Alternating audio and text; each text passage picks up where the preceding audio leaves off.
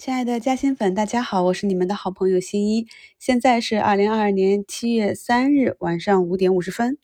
最近呢，有很多新朋友加入我们的股市嘉兴大家庭啊。平时呢，新一给大家更新的节目频率比较高啊，节目内的干货也比较多，所以有些新朋友呢，可能刚一进来感觉有点摸不到门道啊。那么今天的一周展望节目里呢，就给大家梳理一下，在过去的半年我们都做了什么。其实呢，大盘的底部以及整个反弹的过程，在每周展望里啊，都给大家梳理的比较清晰了。那么通过这些节目呢，朋友们也可以啊，慢慢的找找感觉啊，看一下自己能不能够对接下来两周的走势啊，有一个大概的预判。首先呢，是在去年啊，二零二一年十二月二十二日给大家做的专享直播里啊，双节跨年行情展望啊，在这场直播里就给大家画出了类比。二零一八年啊，美股加息时，美股和 A 股都是怎样运行的，以及当时啊下跌的周期以及幅度。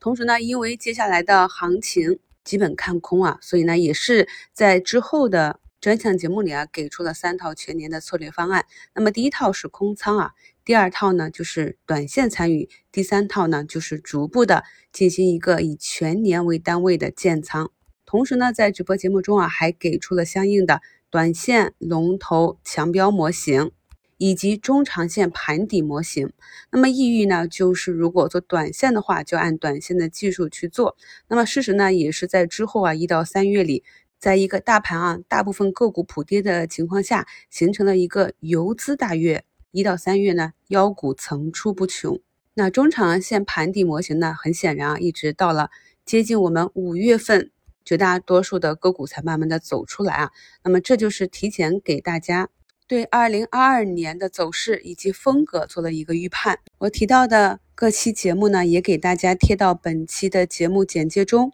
新关注新的朋友呢，可以啊对照时间节点去回听一下过去的节目。同时呢，又是在三月十六日早盘开盘前给大家做了本年度的第一次特别节目。在进入四月底。给大家做的一周展望里啊，也是提前跟大家预判了五一前的这样一个持续的下杀，将是我们非常好的市场底的买入机会。第三次盘前特别节目呢，就是在经历了五月二十四日咱们上证反弹过程中首次出现一根放量阴线之后，伴随这次特别节目呢，还给大家详细的一个本年度的啊我自己的长线仓位规划。所以呢，我们并没有被当时的这样一个放量调整吓到，而是啊勇敢的进行了第三次的建仓。在六月二十日的一周展望里啊，也给大家特别标注了反弹摸线行情的三个阶段。那很多个股板块以及大盘都是在按照这个规律去运行，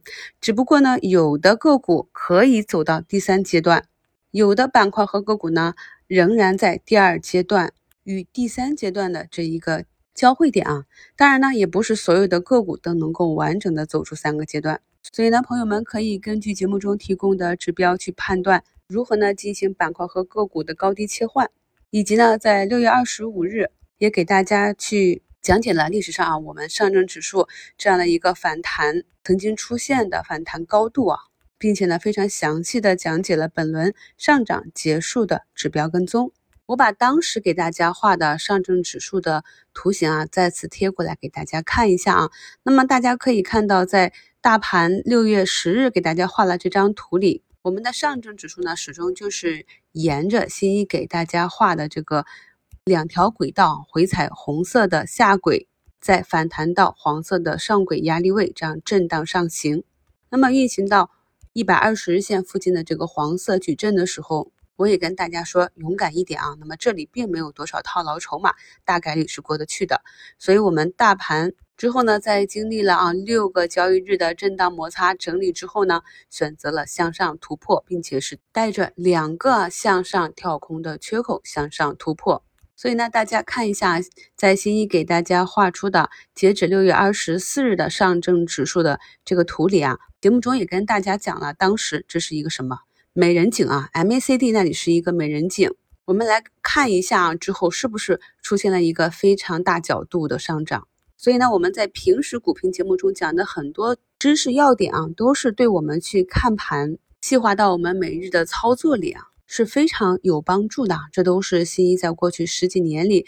总结积累出来的经验。那么目前呢，我们的上证指数啊，已经突破了我给大家画的这个红色区域，那么马上就要进入啊我们上方的这个筹码密集区的绿色区域。老朋友都知道啊，那在我的课件里啊，红色、黄色、绿色啊，分别都代表着什么？红色代表机会啊，黄色代表分歧，绿色代表风险。接下来呢，我们来看一下上证指数的第三张图啊。那么运行到七月一日，进行了四十四个交易日的反弹，我们的上证指数呢也是上涨了五百零一点二一点，涨幅呢达到百分之十七点三六啊。那么只要再上涨二点七个点，就可以进入一个技术性牛市了。那到底这里能不能过去呢？进入到这个高位震荡的过程中，已经有越来越多的朋友反映啊，开始亏钱了。那么这就是可能后关注新一的，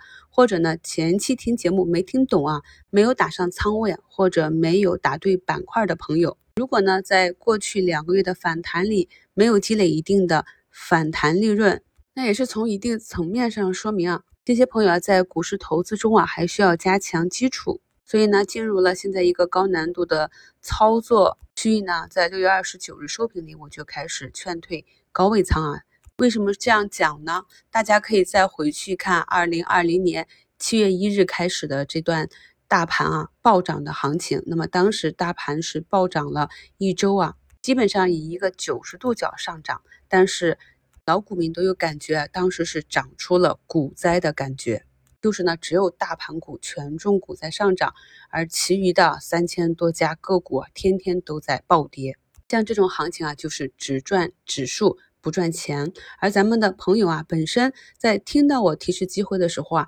就可以半仓去买入指数躺赢了，但是能够这样做的人又很少。所以呢，我只能诚实的告诉大家，接下来一两周的行情。不排除会重复二零二零年七月啊这样一个大盘暴涨，但是啊个股板块开始兑现的走势啊，那么对于板块和个股的选择就更为困难了，因为呢整个从底部上来性价比盈亏比也不好了。进入到七月呢，也是啊中报频发的日子，那有一些呢已经涨够了，涨多了，出来一个业绩啊业绩向好，也许呢大资金会选择冲一波，也许呢。会选择就是兑现高低切换，